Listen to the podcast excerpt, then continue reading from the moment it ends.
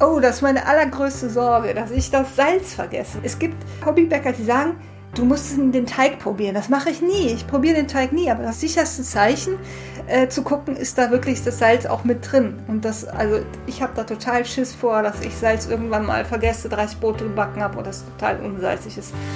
Ohrenbrot. Der Mipano-Podcast rund ums Brotbacken und Genießen.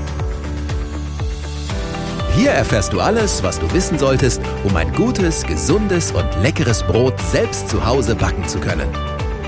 Mit Informationen, Tipps und Hintergründen. Nun viel Freude mit einer neuen Ausgabe von Ohrenbrot.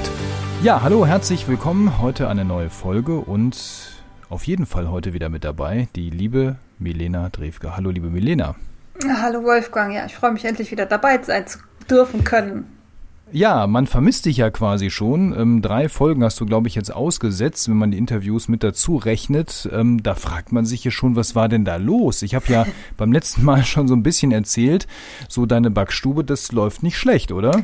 Ja, das ist tatsächlich relativ äh, schnell explodiert. Ich mache das jetzt seit drei Monaten und habe dann einen ziemlich tollen Zeitungsartikel in unserem Lokalblatt bekommen äh, das hatte eine sehr hohe Reichweite und dadurch sind meine Verkaufszahlen dann so explodiert, dass ich da richtig, richtig zu tun hatte und ähm, gar nicht mehr nachkommen konnte. Jetzt muss ich, überlege ich mich zu vergrößern. Das ist natürlich alles sehr, sehr viel Arbeit. Äh, das hat mich zunächst überfordert. Deswegen, ja, konnte ich die, die letzten drei Male nicht dabei sein, aber ich freue mich, dass jetzt gerade ein bisschen Urlaub ist, Pause ist und ich durchatmen kann und nochmal Zeit für die Freuden, äh, für die Freuden habe, ja.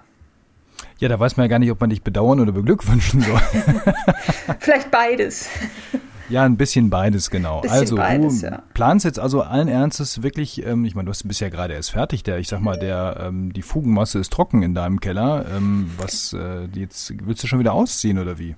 Nein, nicht ausziehen. Ich mache das alles Schritt für Schritt, aber ich merke einfach, dass die Nachfrage erfreulicherweise wirklich sehr, sehr hoch ist, was so gutes, äh, ehrliches Brot ohne irgendwelche Zusätze angeht. Das äh, erschlägt mich gerade so ein bisschen. Also in, es ist nicht nur unsere Stadt, die jetzt Brot von mir haben möchte, sondern es geht über meine Stadt noch hinaus. Die kommen dann tatsächlich viele Kilometer, um sich bei mir Brot abzuholen. Und äh, diese Nachfrage möchte ich natürlich gerne bedienen. Ähm, und das ist jetzt äh, ja ein kleiner Spagat zu überlegen, wie weit kann man das treiben und äh, wie, wie hoch ist die Nachfrage tatsächlich. War das jetzt nur ein kurzer Hype? Und ich mache das Schritt für Schritt. Ich bleibe erstmal in meiner Backstube und gucke, wie ich das so ein bisschen ausbauen kann und ähm, dann mal, mal schauen. Vielleicht demnächst eine kleine Backstube dazu, Mitarbeiter und so. Das wären dann die Schritte 2, 3, 4, 5, 6, aber so weit äh, möchte ich jetzt noch nicht denken. Naja, das zeigt ja auf jeden Fall, wie du ja auch schon sagst, dass ähm, auf der einen Seite dieser Bedarf da ist, aber auf der anderen Seite auch diese Wertschätzung diesem dann doch ein Stück weit besseren ähm, Lebensmittel, äh, als man das so eben so irgendwo kaufen kann.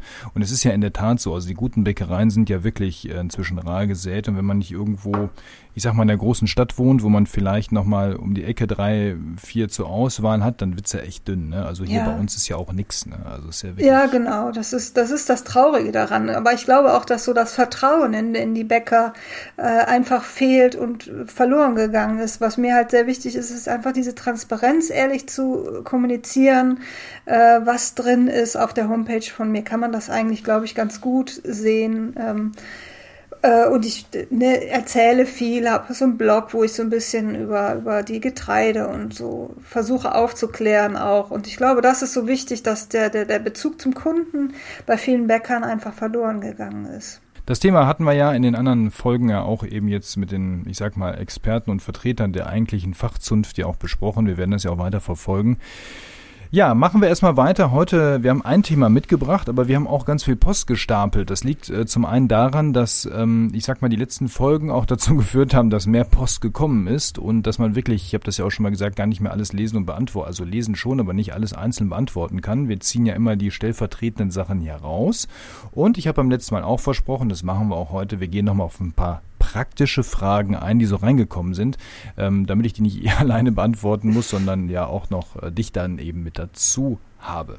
Gerne.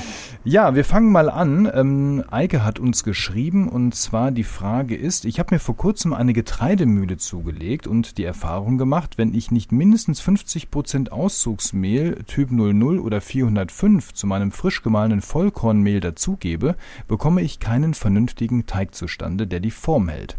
Reine Vollkornbrote laufen mir immer breit, unabhängig, ob ich jetzt 60 oder 85 Prozent Wasser zugebe. Könnt ihr mir was dazu sagen? Liegt es an mir oder gibt es da noch Tricks? Ach so, noch dazu, sie arbeitet, äh, nee, Eike, äh, ist, ist ja, er. ja, Entschuldigung, äh, ich hatte Heike im Kopf gerade, deswegen, Nein. sorry, Eike natürlich, ähm, backt nur mit Sauerteig als Triebmittel, vielleicht das noch als Hinweis. Milena, hättest du spontan irgendwie einen Verdacht? Ja, also, ähm, da kann ich einiges zu sagen, weil ich selber gerade äh, in der Rezeptentwicklung eines 100% Vollkornbrots bin, das ähm, auch tatsächlich freigeschoben funktionieren sollte. Das ist äh, auch gar nicht so leicht. Ähm, mit 50% Auszugsmehl und 50% Vollkorn sollte das eigentlich sehr, sehr gut funktionieren. Also äh, was die Problematik dabei sein kann, ist ähm, zum einen, dass das Vollkorn, das er selber malt, äh, zu enzymaktiv ist, also einfach zu frisch. Da hilft es, das Mehl vielleicht mal sieben bis zehn, 14 Tage ablagern zu lassen, also frisch mahlen und dann ablagern. Er hat jetzt nicht gesagt, äh, welches Mehl er dann frisch malt. Und beim Roggen ist zum Beispiel die Enzymaktivität wahnsinnig hoch. Äh, das ist mir selber auch neulich äh, im Betrieb passiert. Das war mir sehr unangenehm. Da habe ich tatsächlich ganz frisches Roggenvollkorn benutzt und es war der Teig war einfach sehr, sehr feucht. Gott sei Dank war er im Kasten, deswegen ist er nicht breit gelaufen. Aber das wäre so eine Erklärung des Phänomens des Breitlaufens, dass einfach die Enzymaktivität zu hoch war. Das zweite ist, dass das Vollkornmehl möglicherweise nicht fein genug gemahlen war. Da kommt es auch auf die Mühle an. Also ähm, in der Regel schaffen es also teurere oder gute Mühlen wie Havos, Como, ähm, äh, Mockmill, die schaffen eine sehr feine Ausmalung wenn es jetzt eine andere Mühle ist, das weiß ich natürlich nicht, dann könnte es sein, dass das eher so ein Grieß ist und dann wird es schon schwierig, ähm, so einen, guten Stand hinzubekommen. Wobei bei 50% Auszugsmehl das eigentlich auch funktionieren sollte. Äh, dann ist es natürlich die Frage, ist es gut genug ausgeknetet? Das ist immer äh, natürlich auch bei Auszugsmehlen die Frage, dann äh, je nachdem, wenn es nicht genug ausgeknetet ist, dann läuft es halt auch breit, weil das Glutengerüst nicht äh, gut genug ausgebildet wurde und ähm, was immer hilft und äh, was, womit ich jetzt auch sehr viel experimentiert habe, was jetzt auch eine Folge von uns war, ist diese Ascorbinsäure, das Thema. Ascorbinsäure äh, benutze ich in meinem Betrieb jetzt nicht, weil es halt äh, schon auch auf natürliche Zutaten basiert. Ähm, wir hatten es ja dann mal mit Hagebuttenpulver probiert. Das hat bei uns beiden ja irgendwie nicht so zufriedenstellend funktioniert. Ich überlege immer ähm, noch, wie ich das wieder verwerte. ja, ich habe auch noch was übrig, das ich jetzt auch irgendwie nicht verwerten möchte, aber. Ich glaube, ich ähm, gebe das einfach in Joghurt jetzt ab sofort. So, ja, das schadet auf jeden Fall nicht. äh, oder ein Eis draus machen, Hagebutteneis, ganz viel Hagebuttenpulver rein in Milch. Nein, ähm, Idee, ja. also die, die, die weitere Alternative, die natürlich jetzt, wo dann auch manche sagen, ja, das ist aber von weit her und ne, äh, so äh, klimatechnisch dann auch wieder nicht optimal, wäre Acerola-Pulver, aber Acerola-Pulver als natürliches Mittel ist immer noch die beste Alternative, ist jetzt meine Erfahrung zur Ascorbinsäure. Ich habe jetzt Acerola-Pulver mir mal besorgt und äh, ausgiebig benutzt und eingesetzt und ich muss sagen, es ist ein eklatanter Unterschied gerade bei Vollkorn und Dinkel gibt das einfach einen wahnsinnig guten Stand. Also Acerola-Pulver als Zugabe, so das sind auf ein Kilo Mehl benutze ich 1,5 Gramm Acerola-Pulver. Das ist nicht viel, aber es äh, hilft einfach diesen, dieses Vitamin C zur Stabilisierung des Klebergerüsts. Also das wären die Punkte, die mir jetzt einfallen. Äh, dazu, dass ein Vollkorn einfach breit läuft. Das kann man, diese drei Sachen, ich glaube, äh, äh, Acerola-Pulver, fein ausmalen, möglichst fein ausmalen, gut auskneten. Äh, das sind so drei Punkte, die sollten auf jeden Fall äh, gegeben sein. Dehnen und Falten vielleicht nochmal zwischendurch, dass es ein bisschen mehr Stand das, und Struktur nochmal Das bekommt. sowieso, das hilft immer, genau. Ne, was auch hilft, ist vielleicht eine, eine kalte Gare zu machen, dann eine kalte Stückgare zu gehen, wenn man dann nur Sauerteig benutzt, dass man dann in den Kühlschrank geht. Das gibt dem Ganzen auch nochmal ein bisschen Stand. Ähm, ich habe heute Morgen einen Dinkel Emma ausprobiert. Das hat super funktioniert, obwohl ich eine TA 170 hatte, einen super Stand. Äh, super, bin ich ganz glücklich, dass das geklappt hat, weil Dinkel ist ja auch nicht so easy und äh, ich. Nee, Emma auch nicht. Emma auch nicht, genau. Und äh, eben nur Sauerteig. Und äh, wenn man es richtig macht, kann das schon, kann das funktionieren.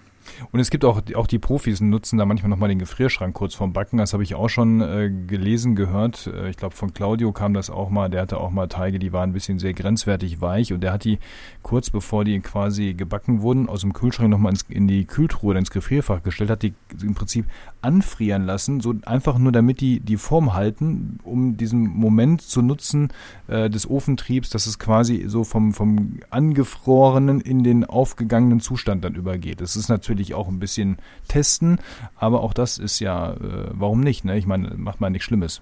Ja, wäre auch eine Variante. Habe ich auch irgendwo mal gelesen, noch nicht ausprobiert. Das ist auch bei 30 Broten irgendwie nicht machbar, aber. Ja, da musst du eine große Gefriertruhe haben, ja. Warum nicht? Kann man alles mal ausprobieren. So, apropos Getreide, da hat uns auch noch die ähm, Heidemarie aus Österreich geschrieben. Ähm, sie sagt, sie hat seit zwei Jahren eine Mockmill Professional 100, also schon ein gutes Markengerät eben und malt alles Vollkorn und Schrot und so weiter selbst. Sie schreibt jetzt aber, auch wenn ich nur 500 Gramm Getreide male, das ist ehrlich gesagt in meinen Verhältnissen schon sehr viel, ähm, wird es deutlich über 50 Grad warm. Das Thema hatten wir ja damals angesprochen. Ja, ja. Und jetzt sagt sie, ich bin seit einigen Monaten dazu übergegangen, meine ähm, gängigen Getreidesorten in 500 Gramm Ziploc-Beuteln, also diese mit diesem Verschluss oben, einzufrieren. Ja, sind wir wieder bei dem Gefrierschrank. Jetzt habe ich ähm, 500 Gramm direkt aus der Kühltruhe, minus 19 Grad, in ihre Mockmill gekippt und sehr fein gemahlen. Sie hatte trotzdem trotzdem noch 28 Grad Mehltemperatur hinterher. Also das ist schon, da geht schon was, sage ich mal. Ja. Ähm, sie schreibt, das ist eben so ein Tipp, den sie nochmal so im Prinzip mitgeben möchte. Vielleicht hilft es ja auch bei anderen, sagt sie, speziell wenn man eben mehr Getreide hintereinander mahlen möchte, damit das Ganze dann eben nicht zu heiß wird. Ja, also das habe ich ähm, auch eine Zeit lang gemacht. Getreide einfach tiefgefroren, das ist ein super Tipp. Dann wird es wirklich nicht zu äh, heiß. Wobei ich mittlerweile, ich male ja auch viel, mein Mehl selber, und das sind dann meistens so fünf bis sechs Kilo auf einmal. Die, das wird wirklich richtig warm. Also das sind bei mir dann auch 40, 50 Grad. Allerdings, ähm, wie gesagt, ich habe heute ein reines Dinkel-Vollkornbrot mit Emma-Vollkorn und alles selber frisch gemahlen gemacht und auch direkt verwertet. Das äh, funktioniert auch. Also ich bin mir nicht so sicher, auch, auch der Lutz Geisler, der hat auch schon gesagt, das äh, ist eigentlich jetzt nicht so schlimm, wenn das äh, dann auch auf die 40 Grad hochgeht.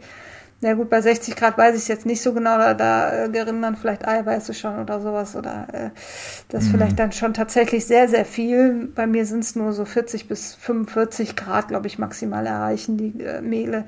Damit funktioniert das eigentlich ganz gut. Und wenn es dann direkt runterkühlt, also wichtig ist es einfach direkt abkühlen zu lassen. Am besten dann vielleicht auf dem Backblech oder sowas einmal kurz äh, auslegen, ähm, ausstreichen, dass es sehr schnell runterkühlt, dann funktioniert das eigentlich auch ganz gut. Prima, dann haben wir noch den Patrick, genau. Patrick hatte ähm, die Folge mit den No-Need-Umstellungsrezepten und Anregungen gehört und ähm, da war ja so ein bisschen das Thema offen, dass du sagst, naja, so eine pauschale Empfehlung kann ich jetzt nicht geben bei No-Need, also ein Rezept einfach so mit Pauschalwerten umstellen ist nicht so einfach. Da hast du dich ja damals so ein bisschen, ich sag jetzt mal, gewunden, da so eine einfache ähm, Handlungsanweisung mitzugeben. Ja. Er hat aber ein paar coole Erfahrungen gemacht und sagt, na, im Prinzip gibt es doch eine, so eine Art Faust Faustformel und die wollte er uns doch nochmal mitteilen. Er schreibt nämlich, dass letztens seine Küchenmaschine mal längere Zeit in Reparatur war. Ich glaube, das hat, haben viele von uns schon mal ja. erlebt. Ja, und da ist ja eben die Frage, was mache ich jetzt? Ne? Und dann äh, kam er eben auf das Thema mit den No-Need-Broten und was ihm super geholfen hat, und das kann ich auch nur unterstützen, ist das Brotbackbuch Nummer 2 von Lutz Geisler und von Björn Hollensteiner. Denn dort sind ja alle Rezepte in vier Varianten angegeben und unter anderem auch immer eine No-Need-Variante. Und ähm, das ist dann eben schon mal ganz gut, weil da kann man durch das Vergleichen der Rezepte schon mal gucken, welches Prinzip dahinter grundsätzlich funktioniert. Ja, weil die Parameter und die Herangehensweise, das wiederholt sich ja im Prinzip immer wieder. Und ähm, das ist eben so der erste Tipp, den er gibt. Also wer ein Brotbackbuch Nummer zwei hat, sollte das nehmen. Ähm, und er sagt dann, er hat das jetzt im Prinzip ähm, grundsätzlich immer bei seinen Sauerteig No-Need-Broten so gemacht, dass er hergeht und macht 30 Minuten eine Autolyse, dann mischt er den Teig, dann eine zweistündige Stockgare, zwischendurch zwei bis dreimal dehnen und falten und dann nochmal zwei Stunden Stückgare und das Resultat war immer super, sagt er. Ja, das funktioniert halt tatsächlich äh, meistens über die Zeit, was ich auch gesagt habe, wenn du über die Zeit gehst und diese Verquellung halt, diese lange Verquellung hast, dann funktioniert das. Äh, und natürlich die Unterstützung mit, mit Dehnen und Falten. Äh, Roggenbrote zum Beispiel kannst du ja auch immer no need machen. Das ist ja im Grunde, mischte da ja auch nur den Teig. Also es gibt schon äh, Möglichkeiten, das zu machen. Aber wie gesagt, ein paar Tricks wie eben den Falten, Autolyse und so, eben diese, diese Verquellung und das über die Zeit das Glutengerüst sich selbst bildet, das muss eben sein. Und wenn du jetzt zum Beispiel ein Zwei-Stunden-Brot machst, das no need funktioniert da dann nicht so optimal, würde ich jetzt mal behaupten. Ja, das stimmt, genau. Also er sagt auch immer, also grundsätzlich Vorteile nicht ändern, sagt er noch so hinten dran, immer eine 30-minütige Autolyse einbauen, das sagst du ja gerade auch. Mhm. Und dann sagt er, die ansonsten, die Gehzeiten bleiben an sich gleich, nur eben in der Stockgare dann nochmal dieses Dehn und Falten eben einbauen bei Weizen und Dinkel. Ähm, sagt er auch, geht natürlich nur, wenn die Stockkarre mindestens 90 Minuten beträgt. Ne? Klar, das ist ja, genau eben, der Punkt. Genau. Ne? Also da seid ihr euch einig und ähm, das wollte er loswerden. Es hat ihn unter den Fingern gejuckt. Ich hoffe, dass der Juckreiz lässt jetzt nach. Lieber Patrick, vielen Dank für die Anregung, für die Tipps. Genau sowas wollen wir hier hören und das geben wir dann ja auch gerne weiter. So, zwei habe ich noch und dann kommen wir heute zu unserem Thema. Das ist Gott sei Dank nicht ganz so lang, deswegen passt das und wir sprengen dann auch die Folge hier nicht so sehr. Hier. Ich habe hier ganz schön viel rausgesucht dazu. Eieieiei. Also haben wir schon oft gesagt, das wird eine kleine Folge. Ja, ja, ne? genau. Wird es dann doch irgendwie eine halbe, dreiviertel Stunde. Ja, so ist das, genau. So, dann haben wir hier die Annika. Und Annika ähm, hat sich die Sauerteig-Folgen von mir angehört. Die sind schon was älter. Also wer die hören möchte, der muss nochmal so ein bisschen an den Anfang des Podcasts zurück. Da habe ich irgendwann mal gesagt, wir backen jetzt mal Sauerteigbrote. Und was ihr total gefallen hat und ähm, was sie super gerne umsetzt, ist eben diese Resteverwertung von Sauerteig. Sie sagt, ähm, seitdem bleibt fast äh, oder im Prinzip nie Sauerteig übrig, denn diese, diese Sauerteig-Pfannkuchen, die ich da damals empfohlen habe, die gehören inzwischen zu ihren Standardrezepten und sie findet sie total lecker. Ja, das mache ich auch in der Tat gerne mit Weizensauerteig, weil der läuft bei mir nicht so ganz so gut, aber der will ja gefüttert werden zwischendurch und ich mache das nach wie vor. Gibt zwischendurch mal so einen so Pfannkuchen. Das ist echt, echt super. Also da nochmal zurückgehen zu den Sauerteigfolgen. Da geht es so Step by Step über mehrere Folgen ähm, geht das da los. Ähm, sie hätte gerne noch einen ähm, Vorschlag für ein Thema und ich glaube, das machen wir auch demnächst mal. Sie möchte gerne wissen, wie man Altbrot idealerweise einsetzen und verwerten kann. Ähm, ja, ich würde sagen, Melina, das Thema nehmen wir mal mit, ne, unseren Speicher und machen da mal was draus zum Thema Altbrot. Absolut. Ja, das kann man immer gut machen. Dinkelhinkel sind äh, mein Standard-Altbrot-Rezept, da geht immer ganz viel rein. Oder beziehungsweise ich mag das sehr oft und deswegen geht da viel weg. Ähm, ist so eine Möglichkeit. Aber ich glaube, so in Richtung Brühstück und so, da kann man ja einiges mitmachen mit Altbrot. Ähm, das schreiben wir uns mal hier auf. Genau. Ja, sie hat auch noch was zu dem Interview mit der Bäckereiinnung in Köln gesagt. Äh, und sie war da eigentlich extremst enttäuscht, weil sie hat sich gerade auch im Kölner Raum, sie scheint ja eben von hier zu kommen, ähm, gesagt, also wenn Sie sich die Kölner Bäcker, die auch teilweise Innungsbäcker sind, die die Frau Dienst ja da so sehr verteidigt hat, anschaut, was die teilweise in ihren Listen drinstehen haben, dann wird ja da Angst und Bange. Also da sind Zusatzstoffe drin, alles was Rang und Namen hat im Prinzip. Und sie sagt, also das ist, und das sagen ja viele andere auch, dass da scheint es wirklich also in der Wahrnehmung und auch in der Ehrlichkeit irgendwie eine Diskrepanz zu geben.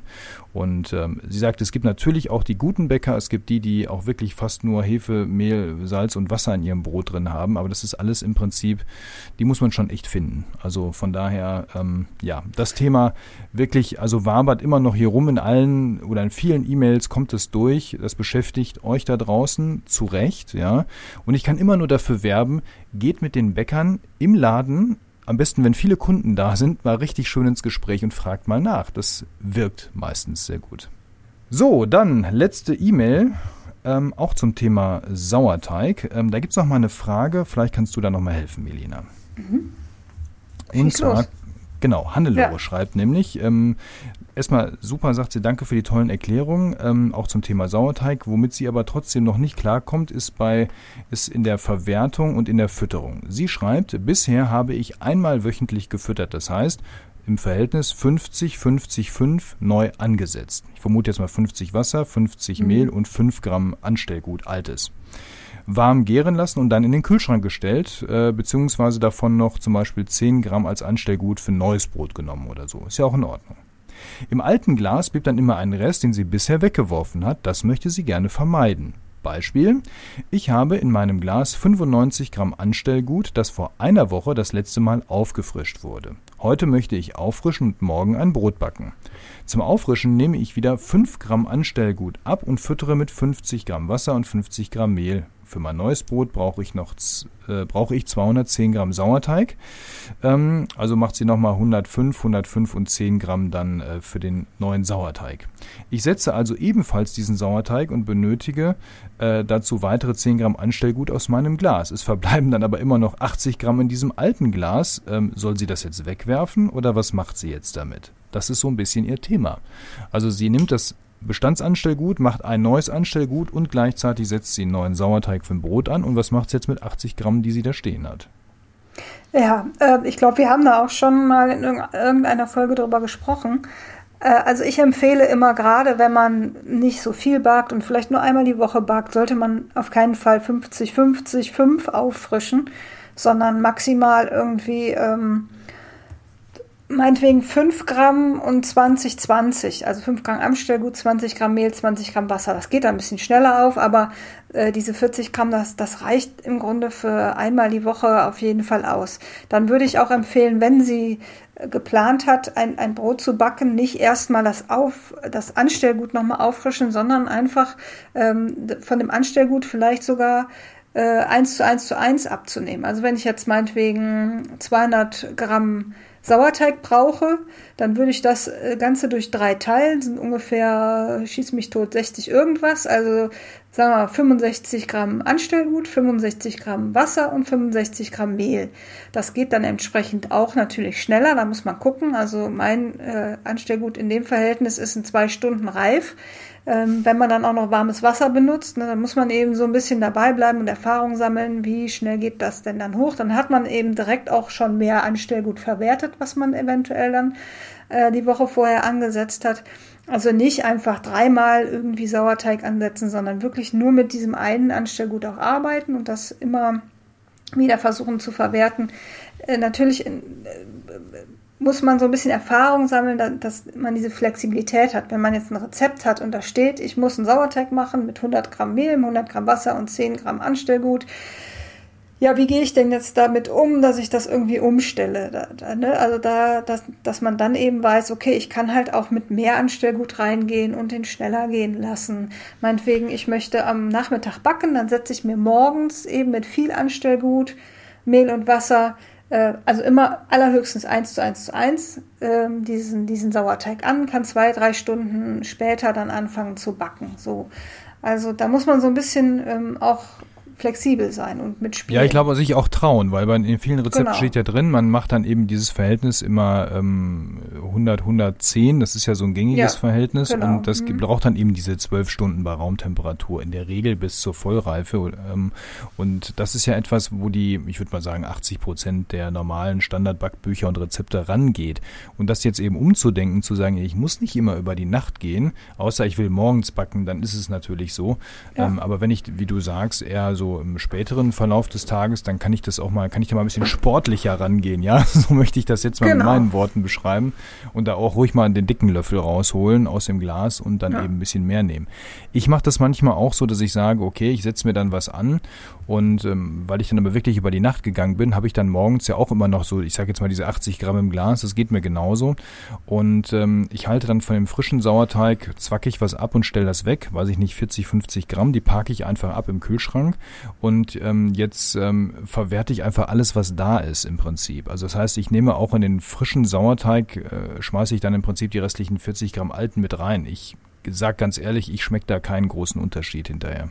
Nee, man muss halt einfach darauf achten, dass die Reife dann nicht zu weit ist. Also du kannst jetzt nicht abends äh, 60 Gramm Anstellgut mit 60 Gramm Mehl und Wasser ansetzen, morgens damit backen. Das funktioniert natürlich nicht. Da muss man dann schon wissen, dass es dann einfach, je je mehr Anstellgut drin ist, desto schneller geht der Sauerteig halt auch hoch. Ja, aber ich mische dann einfach in den Hauptteig quasi noch das alte Anstellgut mit rein. Also ich wo, Ach so meinst du, ja, das genau, einfach mit rein. ja. Ne? Also Nee, da sind genau. ja noch so viel, ich meine ganz ehrlich, das, ähm, ich glaube nicht, dass, dass das Brot das merkt. Das ist vielleicht Nein. leicht Säure, mehr Säure drin, weil das natürlich altes Anstellgut ist. Aber ganz ehrlich, ähm, hm. Nee, also in, in dem Bereich, also es sind dann vielleicht zwei Esslöffel, die dann da reinkommen.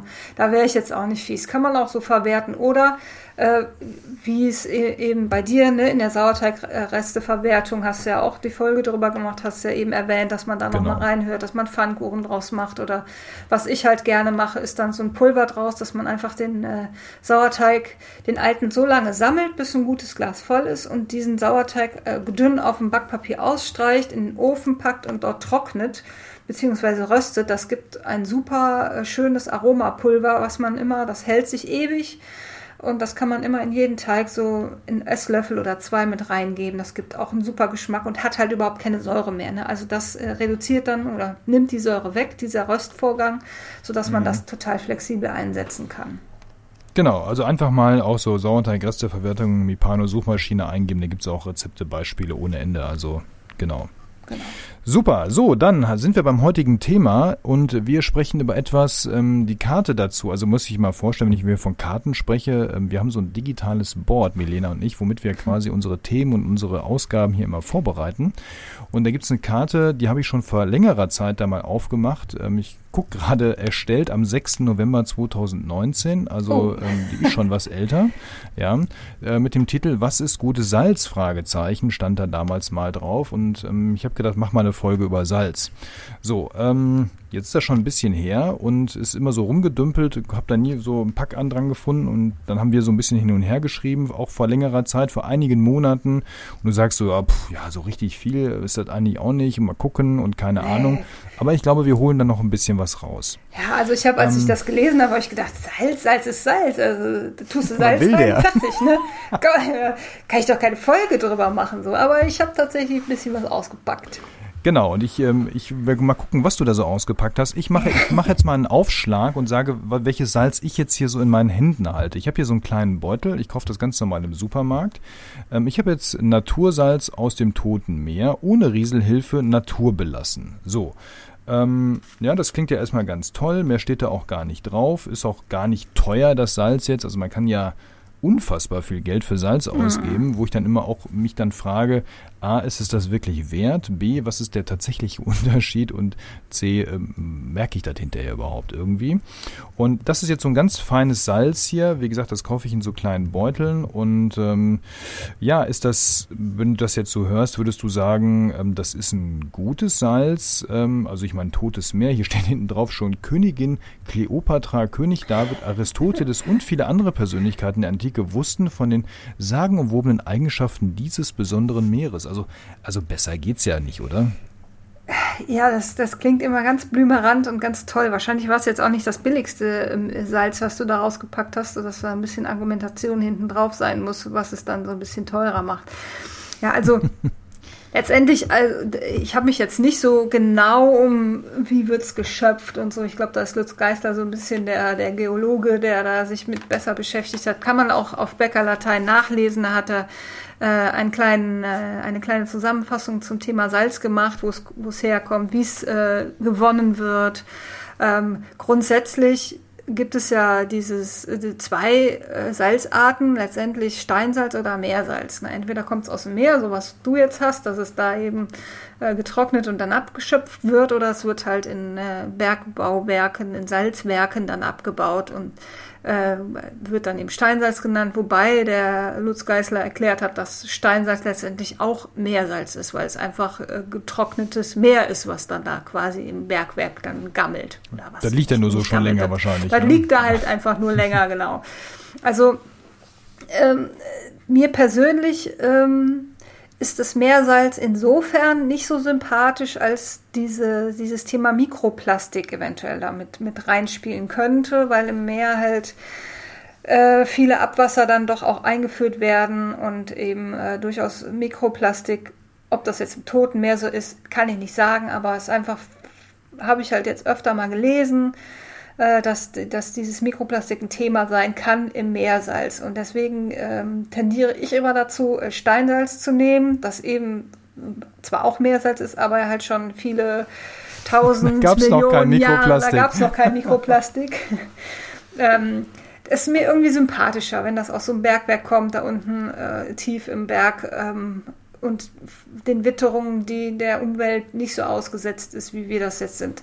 Ich, mir ist es, ich, ich weiß selbst nicht, ob, ob das jetzt eine Argumentation ist, die ich da heranführe, die äh, vielleicht nachvollziehbar ist. Vielleicht kann jemand anderes da noch ein bisschen was genaueres zu sagen, aber ähm, des, aus diesen Gründen würde ich halt zum Steinsalz, das äh, ohne Riesel, Rieselhilfe, unjodiert, ohne irgendwelche Zusätze daherkommt. Das kommt bei mir in der Bäckerei auch zum Einsatz. Äh, das eben für mich dann das, das natürlichste Salz, sag ich mal, ist. Das reinste sozusagen. Das reinste, genau. Feinkörniges. Okay. Und dieses, dieses Jod, dieses Thema Jod, du brauchst Jod, weil wir einen Jodmangel in der Gesellschaft haben, ähm, das sehe ich auch entspannt. Wer sich äh, vielseitig ernährt, Fisch isst und äh, abwechslungsreich ernährt, der äh, leidet auch nicht an Jodmangel. Also ich benutze auch in meiner Küche seit vielen, vielen Jahren kein Jod mehr, kein jodiertes Salz. Äh, und wir haben alle, auch meine Kinder, keinerlei Jodmangel. Ich sehe das ähm, als unwichtig und eben, wie gesagt, ich möchte möglichst natürlich auch kochen und auch backen und da gehört für mich dann unjodiertes Salz auch ohne jegliche Zusätze einfach dazu. Okay, also ein naturbelassenes Steinsalz ist jetzt erstmal die grundsätzliche Empfehlung. Damit hast du mir jetzt schon mal das schlechte Gewissen äh, dargelassen und schön. ich werde mein Salzeinkaufsverhalten äh, da nochmal überprüfen. Okay, das zum einen. Ähm, dann gehen wir doch mal ans, an, an die Backware ran. Also jetzt haben wir ja auch die ganze Zeit immer von feinem Salz gesprochen. Ähm, es gibt ja auch grobes Salz, ob das jetzt Meersalz ist oder Steinsalz, das spielt ja keine Rolle. Letztendlich kommt das ja aus großen Steinen und wird irgendwie klein gehäckselt äh, und dann in verschiedenen Granularen, weil für die Mühle zum Beispiel ein bisschen grober oder so ähm, geliefert. Ähm, ist das egal, wie ich das im Teig verwende oder sagst du, nee, es sollte auf jeden Fall ein feines Salz sein? Jetzt für die Teigherstellung. Das sollte auf jeden Fall ein feines Salz sein, weil ein grobkörniges, das braucht auch ein bisschen, bis sich das aufgelöst hat. Und äh, im schlimmsten Fall hast du so wenig geknetet, dass einfach noch Körner übrig bleiben im Brot. Und das merkst du dann auch äh, oder siehst auch im Endergebnis, dass dann da an diesen Stellen dann, äh, dann sieht der, der, der, die Krume halt so ein bisschen äh, merkwürdig dann auch aus. Ich würde auf jeden Fall beim Backen immer zu einem feinkörnigen Salz äh, tendieren grobkörnig kannst du halt über Brezel machen, aber das war's auch. Hinterher als Topping, genau. Ja. genau. Okay. Also in den Teig nur fein ist, das Grobe kommt nur oben drauf hinterher. Würde ich okay. sagen, ja.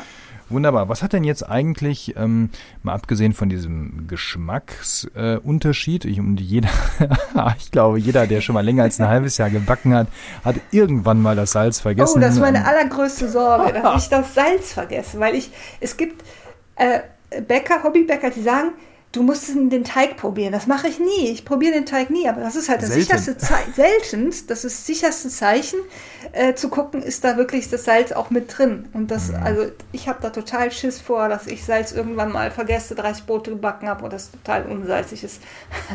aber genau. das Gute ist, eigentlich merkt man es auch am Teiggerüst, an, wie es sich anfasst, wie es sich dann auch verhält. Okay, das heißt also, wir haben nicht nur ganz geschmackliche Unterschiede, sondern wir haben auch tatsächlich ähm, in, der, in der Eigenschaft, in der Konsistenz und so weiter wirklich einen eklatanten Unterschied? Ja, genau. Also das ist nicht nur so, dass äh, Salz den Geschmack bringt, ähm, oder den Brotgeschmack unterstreicht. Es gibt äh, tatsächlich auch äh, welche, was ich auch überlegt habe, wenn du ein Baby zu Hause hast, dann sagst du, ah, die dürfen ja noch nicht Salz und dürfen ja möglichst wenig und wollen aber mal vielleicht am Brot lutschen, dann backst du halt mal ein Brot ohne Salz. Dann wird das Brot aber nicht so, wie du das kennst, dass es wird. Also das, äh, das Salz hat durchaus auch seinen Einfluss auf den Teig. Das Salz nämlich, das stärkt das Gluten, Glutengerüst, wenn du das dazu gibst, das strafft das Glutengerüst, äh, was dann eben auch zu einem besseren ja, Krumenbild führt. Wenn du das Salz vergisst, dann wird das kompakt, wird feinporig, geht nicht gut auf, wird klebrig. Und äh, ein zusätzliches Problem, die Hefe fermentiert viel schneller, weil Salz ähm, hemmt ja die Fermentation, also die hemmt äh, die Gärung, die verlangsamt die Gärung und wenn, wenn das Salz fehlt, dann geht das total schnell auf, das Brot, bleibt aber trotzdem eben feinporig, wenig Volumen, also es bleibt einfach uninteressant. Wobei es ja tatsächlich Regionen gibt, wie zum Beispiel in der Toskana, wo es immer noch dieses ungesalzene Brot, so der Klassiker, ne, das gibt's halt da, äh, da brauchst du dann viel Olivenöl und nochmal Salz, dass das irgendwie dann auch nach was schmeckt. Aber äh, das äh, rührt vielleicht auch ein bisschen daher, also ähm, in der Toskana, dass ähm, Salz früher ein total teures Gut war. Also Salz war wirklich richtig, hat richtig viel Geld gekostet, dass äh, das Brot damals gar nicht mit Salz gebacken wurde. Und das kam dann erst viel, viel später, als Salz dann auch erschwinglich wurde, dass dann in dem Brot auch äh, Salz zugegeben wurde. Und äh, in der Toskana, das rührt eben immer noch so ein bisschen daher, dass das Salz dann tatsächlich auch sehr, sehr teuer war und man es nicht benutzt hat. Ja, du erinnerst mich gerade an auch an so ein Missgeschick. Da habe ich mal ganz viele Käsebrötchen für meinen Sohn auf Vorrat gebacken ohne Salz. Und uh. ähm, das ist mir natürlich hinterher erst aufgefallen, als alles fertig war. Und ja, hat das dann auch nur mit Belag ausgeglichen. ja, es geht irgendwie, aber so richtig Spaß machen tut es tatsächlich nicht. Ist das eine generelle Empfehlung, das Salz später erst dazuzugeben oder sagst du, na, eigentlich ist das egal?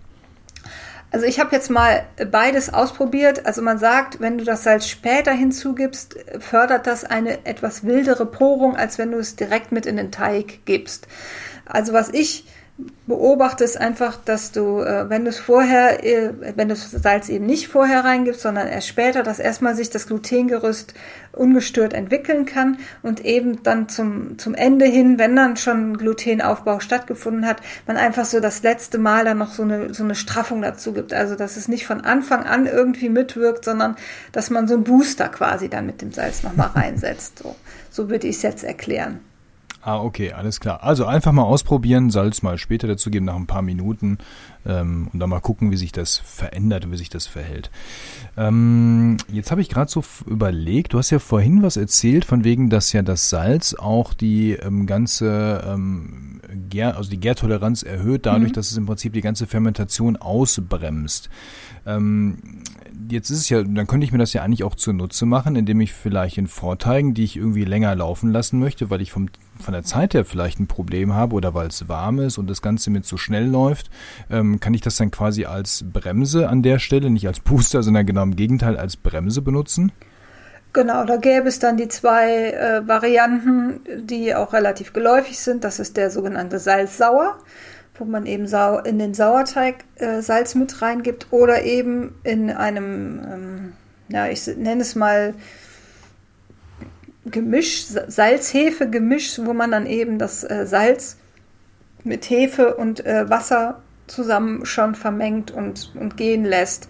Das sind so zwei gängige Verfahren, die eingesetzt werden und die halt ähm, ja, mit dem Salz dann eben zusammen einen Vorteig ergeben. Aber hat das jetzt einfach nur äh, Auswirkungen dann auf die Zeit oder gibt's, hat das noch andere Konsequenzen, wenn ich in den Vorteigen, wo ja dann so ganz auf eine ganz bestimmte Art Reaktionen stattfinden sollen, äh, das Salz ja schon mit dazugebe? Also ich kann ja mal drauf auf die verschiedenen Verfahren ein bisschen eingehen. Also äh, das Salz sauer, das ist äh, so, eine, so eine typische oder bekannte einstufige Sauerteigführung. Die werden unter anderem auch äh, unter Monheimer Salzsauer oder Weinheimer Salzsauer geführt, findet man dann ab und zu mal in Rezepten. Äh, Gerade Lutz Geisler verwendet häufiger auch mal so dieses Salzsauerverfahren. Auch in seinen Büchern habe ich das öfter mal gesehen. Ähm, das funktioniert so, dass man äh, einen Sauerteig eben ansetzt mit einer TA 200, also gleiche Menge Mehl, gleiche Menge Wasser, meinetwegen 100 Gramm Mehl, 100 Gramm Wasser. Äh, und dann kommt, bezogen auf die Mehlmenge im Sauerteig, kommen dann 2% Salz dazu. Das wären jetzt, wenn wir von dem 100 Gramm Mehl, 100 Gramm Wassergemisch ausgehen, wären das dann äh, 20 Gramm Salz. Richtig? Bin ich da? 20 Gramm Salz. Bei 2 ne? Prozent ne? wären es bei 100 Gramm 10, 2 Gramm. 2 Gramm. Gramm. 2 Gramm Salz. Ah, Mathematik, ey. Ja gut, also 2 Gramm Salz ähm, und dann 20 Prozent Anstellgut. Da wären wir dann jetzt aber bei 20 Prozent, äh, 20 Gramm Anstellgut bei 100 Gramm Mehl, das heißt, genau. eigentlich im Prinzip doppelt so viel wie das, was man üblicherweise macht, wenn man normal, regulär auf, auf zwölf genau, Stunden das Genau, ansetzt, da ne? geht man ja okay. auf 10 Prozent, genau. Und ähm, in der Regel geht man dann auch mit relativ warmem Wasser rein. Also es werden dann so 35, 40, 40 Grad warmes Wasser vermischt, dass man so von 35 Gramm, äh, Grad fallend geht. Also man setzt ihn nicht an und lässt ihn bei gleicher Temperatur gehen, sondern der fällt dann runter auf eben Raumtemperatur, die dann um die 20 bis 25 Grad, je nachdem Winter, Sommer, dann sowas rumliegt. Der, der Vorteil davon ist, dass die Reifezeit halt relativ äh, tolerant und variabel ist. Das heißt, du musst dann nicht nach zwölf Stunden den Sauerteig verwenden, sondern hast bis zu 48 Stunden Zeit, den äh, Sauerteig einzusetzen, weil er einfach durch das Salz ähm, eben die, diese Reifung äh, verzögert wird.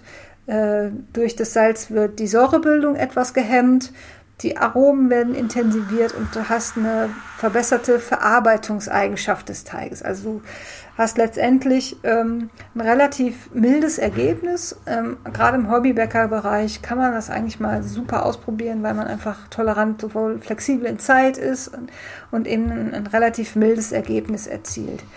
Ich muss ja nur darauf achten, dass ich die Salzmenge hinterher im Hauptteig berücksichtige, weil da ist ja dann schon ein bisschen was Wollte drin. Wollte ich ne? gerade sagen, genau. Den, diesen Salzanteil muss man halt im Hauptteig wieder abziehen. Und diesen, ähm, diesen Sauerteig kannst du halt relativ lange auch lagern bei 20 Grad bis zu 72 Stunden. Also sollte man dann aber äh, gucken, dass man, ich glaube, so nach hm, 24 bis 48 St Stunden äh, sollte man dann auch noch äh, ein bis zwei Prozent Hefe mit dazugeben, einfach weil dann auch tatsächlich die Aktivität abnimmt. Aber diese, diese lange Lagerfähigkeit, die war halt, ist vielleicht auch daher zu rühren, so historisch gesehen, dass ähm, Bäcker dann auch am Wochenende mal frei hatten. Die haben dann am Freitagabend das, äh, den Sauerteig angesetzt und konnten den halt am Montagmorgen dann natürlich mit Hefezugabe, aber dennoch dann auch mit verwenden, ohne dass der jetzt äh, enorm sauer äh, geworden oder Säure gebildet hat. Ne? Also das äh, gab trotzdem noch ein schönes, intensives Aroma, eine, eine schöne ähm, Porung, eine feine Porung der Krümel, einen ausgewogenen Geschmack. Aber du hattest halt nicht den Stress, am Sonntag dann in die Backstube zu gehen und dann den Sauerteig anzusetzen.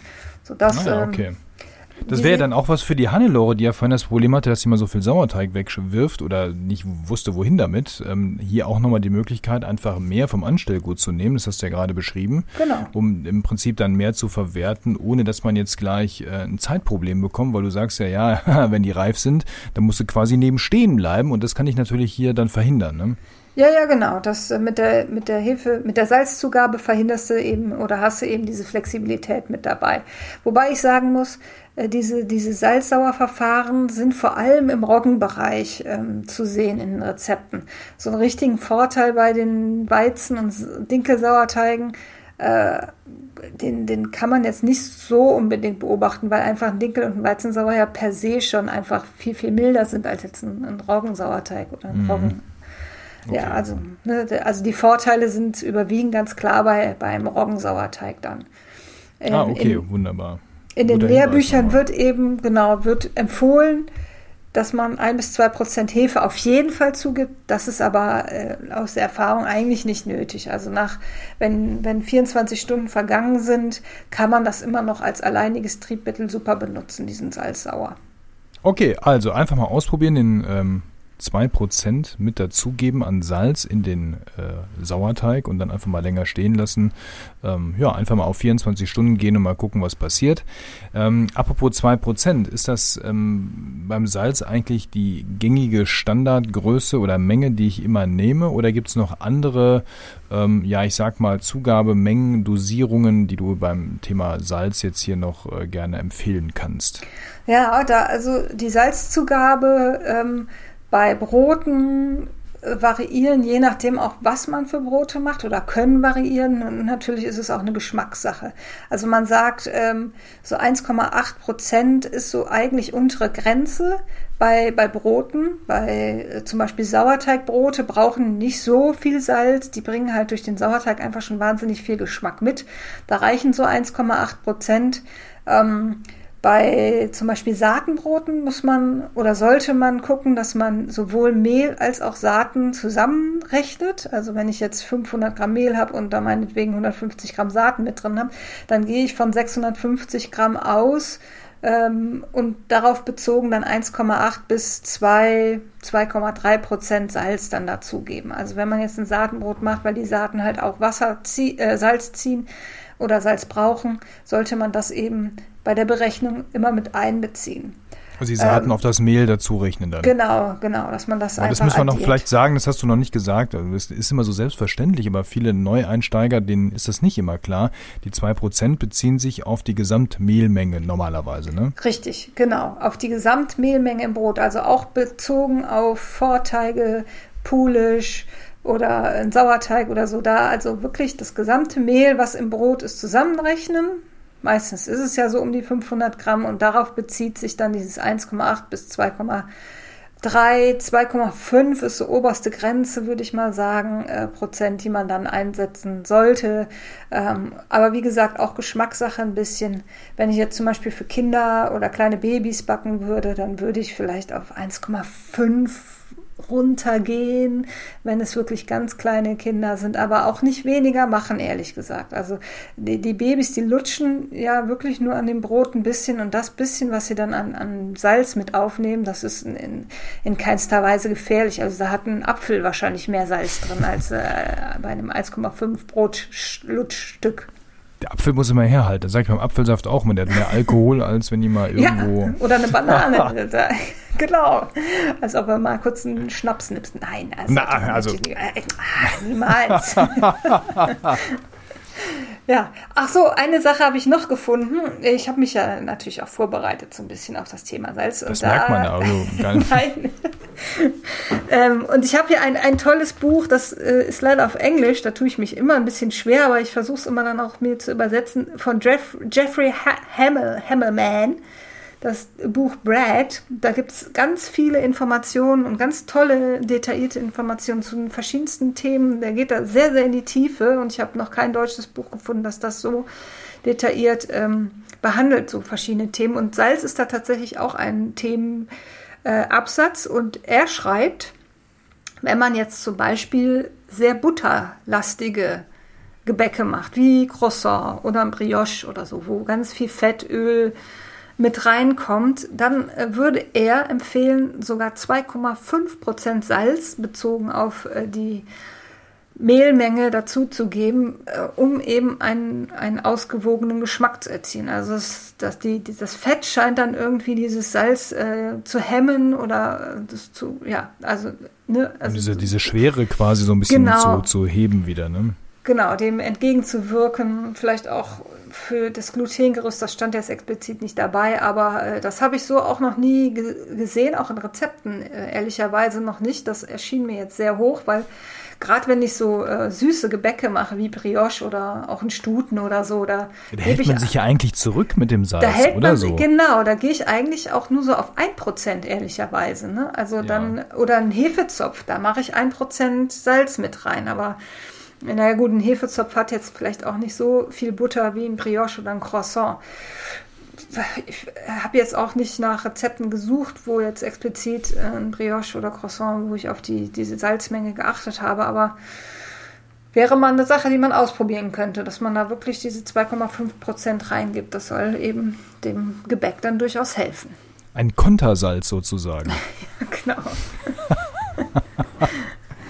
Ja. Ein neuer Begriff wurde gerade geboren. Ein Kontersalz in fettigen Teigen. Ja. Ja, probiere ich aus. Also ich mache immer das Rosinenbrot hier für den anderen jungen Mann zu Hause und also das ist ja eben so ein. Früher waren das mal Milchbrötchen, die sind jetzt zu einem Brot gewachsen sozusagen. Mhm. Ähm, und Rezept ist immer noch dasselbe, nur ist anderthalb Mal so viel und dann kommt es in die Kastenform.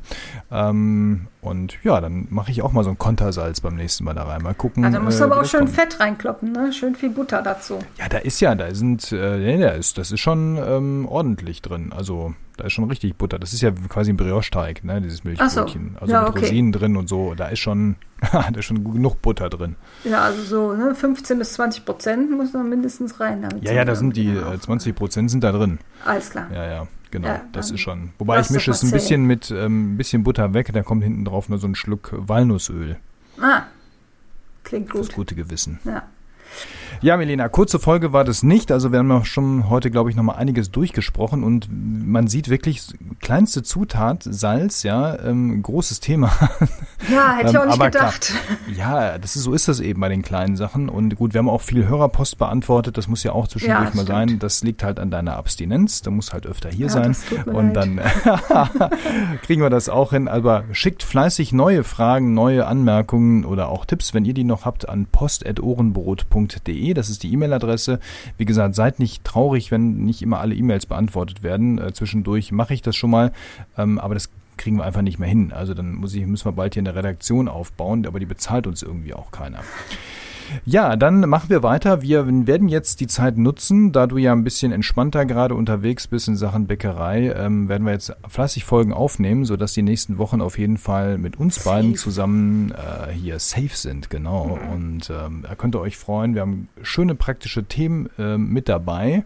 Ähm, also es bleibt spannend äh, und wir gucken auch, vielleicht kommt das Salzthema ja doch nochmal durch. Ähm, Vielleicht lässt uns das ja nicht los. Mal gucken.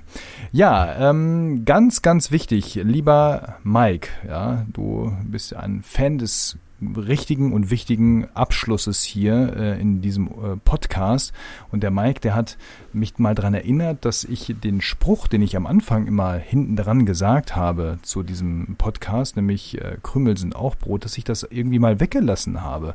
Und mir ist es gar nicht aufgefallen, aber er fand es wichtig. Und lieber Mike, du hast natürlich völlig recht. Das äh, habe ich mir auch mal irgendwann was bei gedacht bei diesem Spruch, denn wie auch beim Thema Salz, wir sollten eben auch die kleinen Dinge zu würdigen wissen, ja, und von daher gibt es gleich den Satz und ich hoffe, dass ich ab heute dann auch regelmäßig daran denke, ihn zum Schluss zu sagen. Also Mike, vielen Dank für den Hinweis und den Denkanstoß an der Stelle nochmal. Ja, Milena, ich äh, danke dir für das äh, ausführliche ähm, Beleuchten und Ausleuchten der Themen und vor allem ja. zum Thema Salz für heute. Freue mich schon auf die nächste Folge. In 14 Tagen gibt es sie dann wieder hier zu hören. Und ja, bis dahin wünsche ich dir, euch, allen da draußen eine gute Zeit. Macht's gut. Bis bald und ja, denkt dran, Krümel sind auch Brot.